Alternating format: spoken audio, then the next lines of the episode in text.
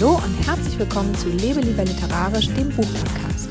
Ich bin Mareike und ich möchte mit dir in die wundersame Welt der Literatur eintauchen. Heute wenden wir uns einem gefährlichen Thema zu, und zwar dem populärwissenschaftlichen Bloggen in den Geisteswissenschaften. Und zwar nenne ich dir fünf Gründe, warum es kein bisschen verrückt ist, einen populärwissenschaftlichen Blog anzufangen, obwohl du Geisteswissenschaftlerin bist. Warum ist das so ein gefährliches Thema? Naja, wenn wir mal ganz offen sind, dann ist das populärwissenschaftliche Bloggen in den Geisteswissenschaften, zumindest hier bei uns in Deutschland, nicht besonders weit verbreitet. Also so langsam, langsam gibt es schon immer mehr wissenschaftliche Blogs. Es gibt auch ein ganz tolles Blogportal, hypothesis.org/de auf dem wissenschaftliche Blogs betrieben werden können. Also wenn man einen wissenschaftlichen Blog aufsetzen möchte, dann kann man eben dort, den dort hosten lassen, als Alternative zu WordPress.com zum Beispiel. Aber noch ist es in den Geisteswissenschaften eben längst nicht der Normalfall, dass Wissenschaftler auch bloggen. Und dann kannst du dir vorstellen, also gerade auf hypothesis.org, die Blogs, die es dort gibt, die sind meistens auch sehr wissenschaftlich oder zumindest darum bemüht, bestimmte wissenschaftliche Standards einzuhalten. Und wenn man jetzt mal seinen Blick so ein bisschen ausweitet, dann muss man auch zugeben, dass populärwissenschaftliches Schreiben auch insgesamt eher so ein bisschen selten ist bei uns. Also dass Literaturwissenschaftler oder vielleicht auch Geisteswissenschaftler allgemein mal ein populärwissenschaftliches Buch herausbringen, ist eigentlich eher selten. Und ähm, darum gibt es eben häufiger mal so Titel wie Damen mit Charme, was jetzt ähm, vor nicht allzu langer Zeit erschienen ist, als solche wie Wer bin ich und wenn ja, wie viele. Aber genau dieses zweite Beispiel zeigt ja, dass es durchaus Wissenschaftler gibt, die sich in diese Gefilde wagen und die auch mal äh, eine breitere Leserschaft erreichen wollen. Und warum du selber, vor allem wenn du Studentin oder Doktorandin der Literaturwissenschaft unbedingt populärwissenschaftlich bloggen solltest, denn das glaube ich, dass das etwas sehr Wichtiges und etwas sehr Gutes ist. Dafür möchte ich dir heute fünf Gründe nennen. Aber erstmal noch mal kurz zur Klarstellung, was ich überhaupt meine, wenn ich Populärwissenschaft sage und warum das für mich überhaupt nichts Negatives hat, sondern im Gegenteil eigentlich etwas sehr, sehr Gutes. Ähm, die Worte Populärwissenschaft und populärwissenschaftlich werden in meinen Augen oft so ein bisschen negativ ausgesprochen oder zumindest gedacht, weil die Leute den Begriff eigentlich verwechseln. Ich glaube, dass viele Leute, wenn sie Populärwissenschaft hören, an sowas wie ähm, Esoterik denken. Oder wenn sie populärwissenschaftlich hören, dass sie das eben mit dem Begriff esoterisch verwechseln. Und das ist nun mal ganz ehrlich gesagt überhaupt nicht wissenschaftlich. Also da geht es einfach, das ist eine Pseudowissenschaft, also keine Populärwissenschaft, sondern eine Pseudowissenschaft, ähm, die einfach das Gegenteil von Wissenschaft ist. Und das ist Populärwissenschaft eben gerade nicht. In einem populärwissenschaftlichen Text werden meistens ganz schlicht und einfach wissenschaftliche Themen so aufbereitet, dass sie allgemein verständlich sind. Und meistens werden sie dann auch noch in Verbindung zu gesellschaftlichen Themen oder Entwicklungen oder ähm, einfach dem, was gerade relevant ist in der Gesellschaft gestellt. Und damit erreichen sie einfach eine größere Leserschaft, als die meisten Texte, die im wissenschaftlichen Schreibstil verfasst sind. Also ganz ehrlich, diese Texte sind meistens genauso geschrieben, dass sie eine Community erreichen, und zwar die wissenschaftliche. Populärwissenschaftliche Texte haben dadurch, dass sie eben so allgemeinverständlich sind, aber eben das Potenzial, dass sie populär werden, also eine breite Leserschaft erreichen oder irgendwie beliebt werden. Und das ist was ganz was Feines. Also das ist in meinen Augen einfach überhaupt nichts Negatives mehr. Und dass das so ist, also dass das was ganz Positives sein kann, das kann man sehen, wenn man mal ein bisschen zu unseren Nachbarn, den Naturwissenschaftlern, guckt. Denn die haben schon viel, viel mehr ganz wundervolle populärwissenschaftliche Texte herausgebracht als wir. Bei denen gibt es auch populärwissenschaftliche Blogs und auch einige YouTube-Kanäle. Also die meisten YouTube-Kanäle, die so unter dem Aspekt des, der Science, also so als Science-Kanal quasi, ähm, betrachtet werden oder auch herausgebracht werden.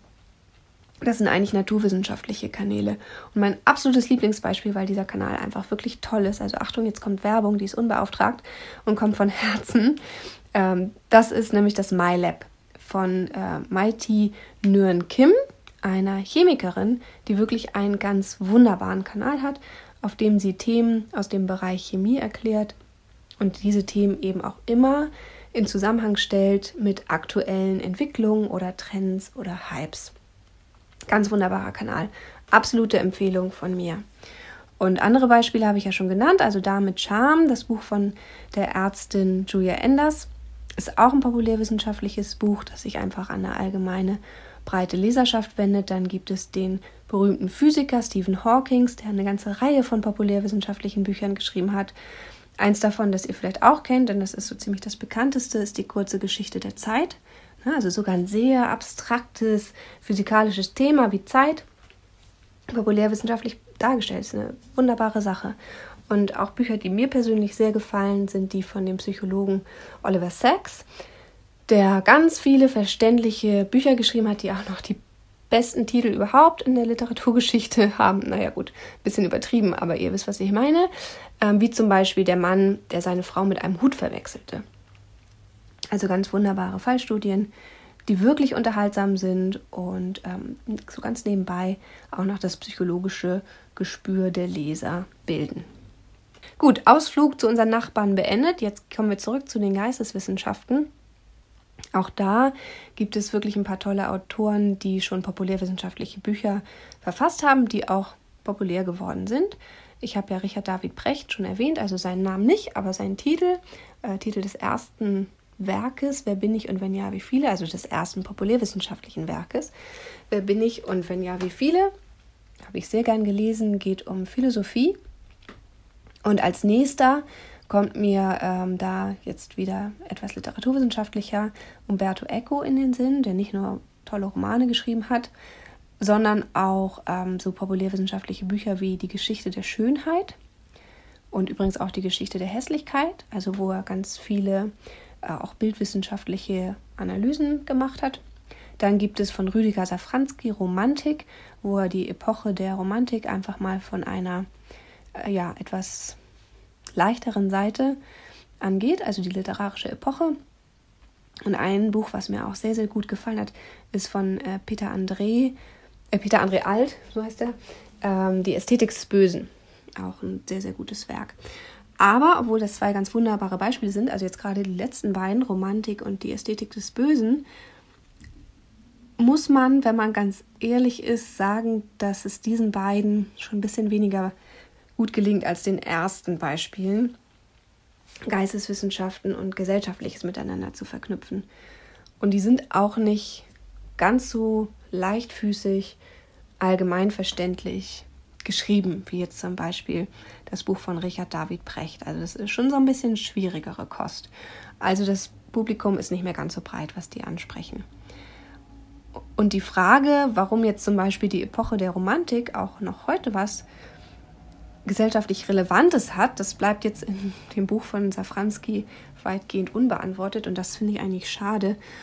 Und auch so insgesamt ergibt sich, wenn man mal so populärwissenschaftliche Texte in den Geisteswissenschaften sichtet oder allgemein, ähm, ergibt sich so das Bild, dass man denkt, okay, Naturwissenschaften, ja, das sind auch einfach Themen, die sind gesellschaftlich brisant und relevant, sogar die der the theoretischen Physik, total nah an dem, was uns alltäglich so bewegt.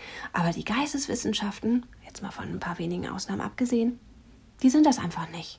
Die sind einfach überflüssig und die bräuchte man eigentlich gesellschaftlich gar nicht. Dieses Bild entsteht allein durch die Sichtung, also finde ich, es ist natürlich jetzt eine Meinung, aber allein durch die Sichtung der populärwissenschaftlichen Texte weil eben die Naturwissenschaftler das ganz wunderbar hinkriegen, immer diesen Bezug zu unserem Alltag zu finden. Selbst wenn sie über die Geschichte der Zeit schreiben, dann schaffen sie diesen Bogen zu irgendetwas, was gesellschaftlich relevant ist. Wenn wir hingegen mit der Romantik ankommen, dann ist das auch was, was gesellschaftlich relevant ist, aber es gelingt uns noch nicht so gut, das zu zeigen. Da muss man mal ganz ehrlich sein. Und Abgesehen davon ist das natürlich totaler Quatsch, was ich vorhin gesagt habe, dass äh, Geisteswissenschaften überflüssig sind. Also ich bin ja selber Geisteswissenschaftlerin. Ähm, das ist natürlich Quatsch, denn wir beschäftigen uns ausschließlich, also wir müssen eigentlich gar keinen Bogen suchen, im Gegensatz zu Stephen Hawking mit seiner theoretischen Physik, weil wir uns ausschließlich mit dem befassen, was die Gesellschaft bewegt oder bewegt hat. Denn nur das findet seinen Eingang in die Literatur, was die Menschen beschäftigt. Und so gern ich persönlich auch den ähm, MyLab-Kanal von MIT Nguyen Kim anhöre, so geht es mir doch so, äh, wenn, gerade wenn sie über Themen wie Transgender spricht, also dazu hat sie zum Beispiel eine Folge gemacht, die ich euch gerne hier verlinke, ähm, und die den Titel hat, die Wissenschaft hinter Transgender. Sowas fährt mir einfach direkt ins Herz und ich mir denke, nein, nein, Neurowissenschaft ist nicht die Wissenschaft hinter Transgender. Es ist eine Wissenschaft hinter Transgender. Transgender hat aber noch viel mehr Aspekte als nur neurowissenschaftliche. Also klar sind die wichtig. Ja, und klar ist es auch äh, super interessant, sich das anzuhören.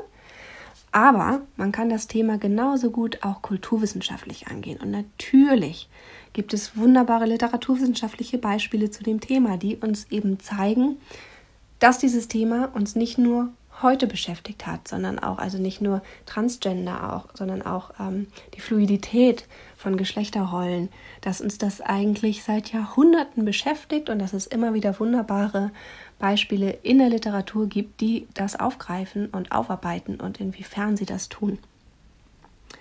Und ihr merkt schon, äh, das Thema geisteswissenschaftliches, populärwissenschaftliches Bloggen beschäftigt mich total und ich neige dazu, jetzt so ein bisschen abzuschweifen weil ich einfach denke, die Geisteswissenschaften, ah, die sind jetzt mal im Zugzwang. Die müssen jetzt mal zeigen, wie relevant sie eigentlich für die Gesellschaft sind, damit dieses Bild langsam mal verschwindet, dass, die, ähm, dass das, die eigentliche Wissenschaft in den Naturwissenschaften stattfindet.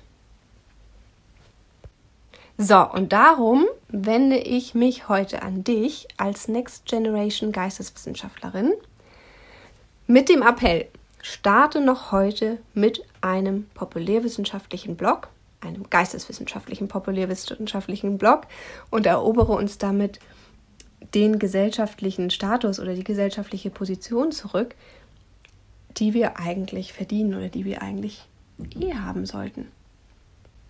So, und damit ich jetzt nicht zu polemisch werde und hier immer weiter abschweife, kommen jetzt ganz kurz und knackig fünf Gründe, warum das nicht nur für die Geisteswissenschaften ein Gewinn ist, also das habe ich jetzt genügend betrachtet, wenn du populärwissenschaftlich bloggst, sondern auch für dich persönlich.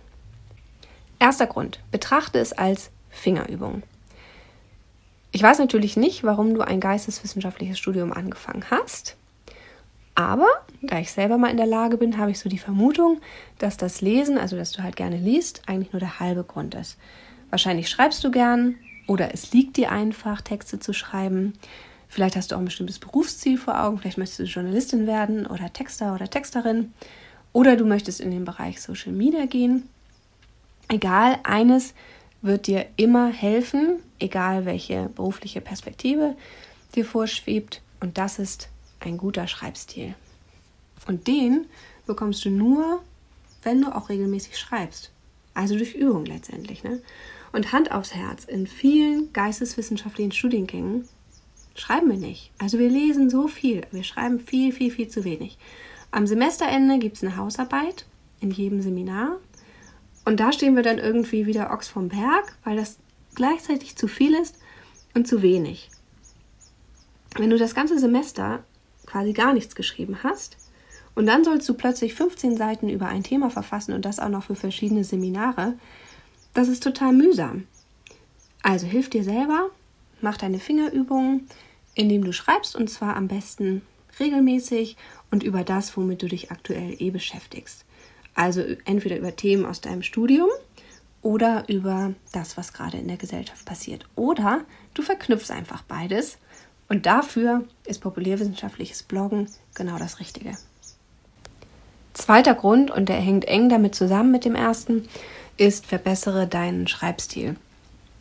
Ganz ehrlich, selbst wenn du Talent hast, also wirklich Talent im Schreiben, ein guter Schreibstil kommt nicht über Nacht. Je mehr du schreibst, desto mehr siehst du, was du für Schreibmacken hast. Und jeder von uns, jeder hat diese Schreibmacken. Denn wenn du dich ein bisschen, äh, so wie ich, ein bisschen mit digitaler Geisteswissenschaft beschäftigt hast schon, dann weißt du, dass das, was unseren Schreibstil ausmacht, nicht die Wörter sind, die äh, ungewöhnlich sind oder die wir selten benutzen, sondern das, was unseren Schreibstil ausmacht, das sind die kleinen Wörter, von denen wir gar nicht merken, dass sie in unsere Texte einfließen. Es kann zum Beispiel sein, dass du unheimlich gern das Wort jedoch verwendest, ohne das zu merken. Und dass du es in deinen Texten ständig einsetzt. Oder du leitest immer was mit also ein, selbst wenn es überhaupt keine Schlussfolgerung ist. Das sind Dinge, die uns allen passieren.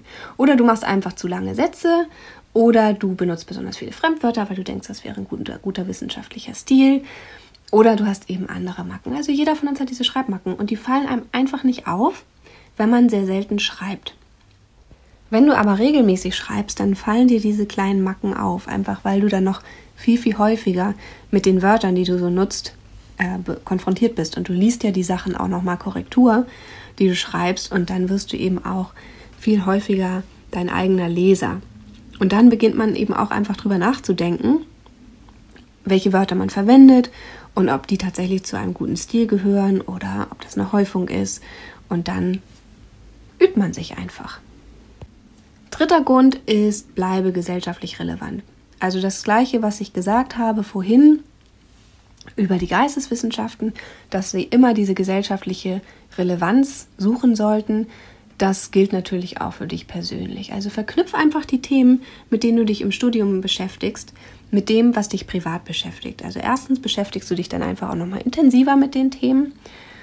Und zweitens kannst du dadurch eben auch der Welt zeigen, dann in deinem Blog, wie wichtig die Geisteswissenschaften eigentlich im aktuellen Tagesgeschehen sind und wie gut Geisteswissenschaftler über relevante Themen sprechen können. Und gleichzeitig hast du eben auch noch selber das Gefühl, dass du nicht im Elfenbeinturm verschwindest und immer mehr von dem abhe abhebst, was eigentlich da draußen passiert. Grund Nummer vier, und dazu habe ich leider eigentlich schon viel zu viel gesagt, aber egal, ich kann es mir nicht verkneifen, nochmal den Appell an dich zu richten. Lass die Geisteswissenschaften nicht untergehen und lass uns auch nicht unsichtbar werden neben unseren naturwissenschaftlichen Nachbarn. Denn natürlich trägt so ein populärwissenschaftlicher Blog auch dazu bei, dass deine Leser sehen, wie sehr wir in unserem Alltag eigentlich mit geisteswissenschaftlichen Themen umgeben sind. Und ganz viele Themen, zu denen Naturwissenschaftler schon geschrieben haben, zu denen haben wir auch was zu sagen. Und nicht nur das, unsere Perspektive dazu ist auch wichtig. Ein Thema wie Transgender aus biologischer Perspektive zu betrachten, ist ohne Zweifel total spannend.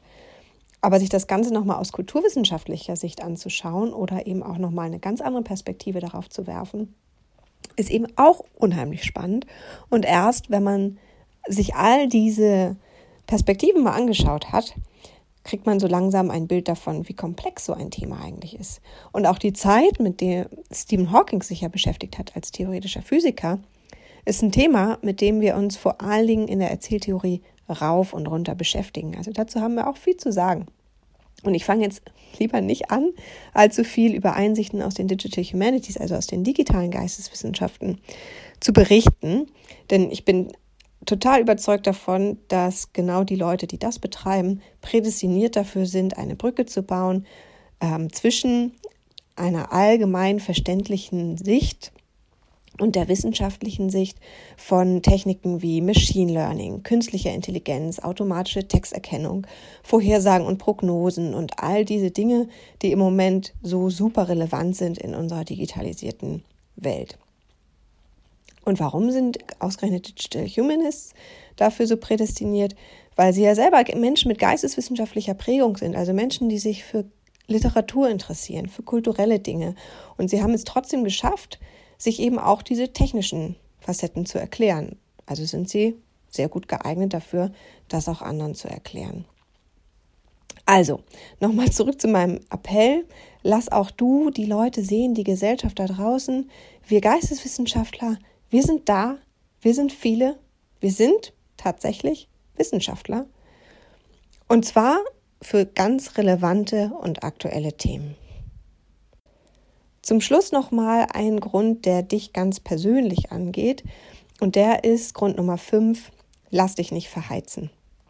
Und hier geht es jetzt tatsächlich nur um dich. Denn du hast vielleicht schon davon gehört, dass manche glauben, dass Leute, die sehr viel Zeit in der Wissenschaft verwenden, ähm, dass die so ein bisschen abheben, dass die jenseits des eigentlichen Marktgeschehens stehen und äh, dass viele Jahre des Studierens einen zu einem äh, sehr merkwürdigen Subjekt machen, das gleichzeitig über- und unterqualifiziert ist. Also ein Fachidiot, jetzt mal so ganz äh, lax gesprochen. Und in der Tat besteht so ein bisschen die Gefahr, dass man sich so in diesen Elfenbeinturm der wissenschaftlichen Community so reinziehen lässt. Dann ist es so gemütlich da und man versteht sich meistens, auch wenn man irgendwie einen Schreibstil hat, den sonst niemand versteht. Aber wenn du eben aus irgendwelchen Gründen nicht für immer da bleiben möchtest in diesem Elfenbeinturm, dann hat es für dich immer Vorteile, wenn du zeigen kannst, dass du eben nicht dort versagt bist. Also, dass du nicht jahrelang weg warst vom eigentlichen aktuellen Geschehen und jetzt dahin zurück möchtest, sondern dass du im Prinzip die ganze Zeit da warst. Und ein gut laufender Blog, der vielleicht sogar noch mit Social Media Accounts verknüpft ist, ist ein hervorragendes Aushängeschild für dich. Also daran können die Leute das sehen, dass du dich mit Themen beschäftigst, die gesellschaftlich relevant sind und dass du Leser anziehen kannst. Und du hast auch noch immer Arbeitsproben für dein Schreiben zur Hand und kannst also immer zeigen, dass du auch kompetent argumentieren kannst zu bestimmten Fragestellungen, die eben gesellschaftlich relevant sind. Und wenn du jetzt Angst haben solltest, dass du dann zu sehr von der wissenschaftlichen Community abdriftest, das ist zum Glück auch nicht mehr der Fall. Denn ein solcher Blog ist inzwischen auch äh, den, unter den Wissenschaftlern kein Stolperstein mehr. Also niemand dreht, dreht einem daraus einen Strick, sondern zeigt im Gegenteil, dass man engagiert ist, dass man sich auch in technische Dinge einarbeiten kann, eine Zusatzqualifikation, die man auch in der Wissenschaft super gebrauchen kann. Und äh, somit hast du dich im Grunde genommen durch die Arbeit an deinem Blog in eine absolute Win-Win-Situation gebracht. Du bist ein Gewinn für die wissenschaftliche Community, du bist aber auch ein Gewinn für den Arbeitsmarkt, wenn du irgendwann aus dieser Community lieber wieder raus möchtest. So, und jetzt hoffe ich natürlich, dich überzeugt zu haben, dass es kein bisschen wahnsinnig ist, sich als Geisteswissenschaftlerin einen populärwissenschaftlichen Blog anzuschaffen. Wenn du noch Fragen zu dem Thema hast, geh gerne nochmal auf meinen Blog, der heißt auch Lebe lieber literarisch. Da gibt es einen Artikel, den verlinke ich dir auch hier genau zu diesem Thema. Da kannst du alles nochmal nachlesen. Da kannst du auch gerne in den Kommentaren Fragen stellen oder Anmerkungen.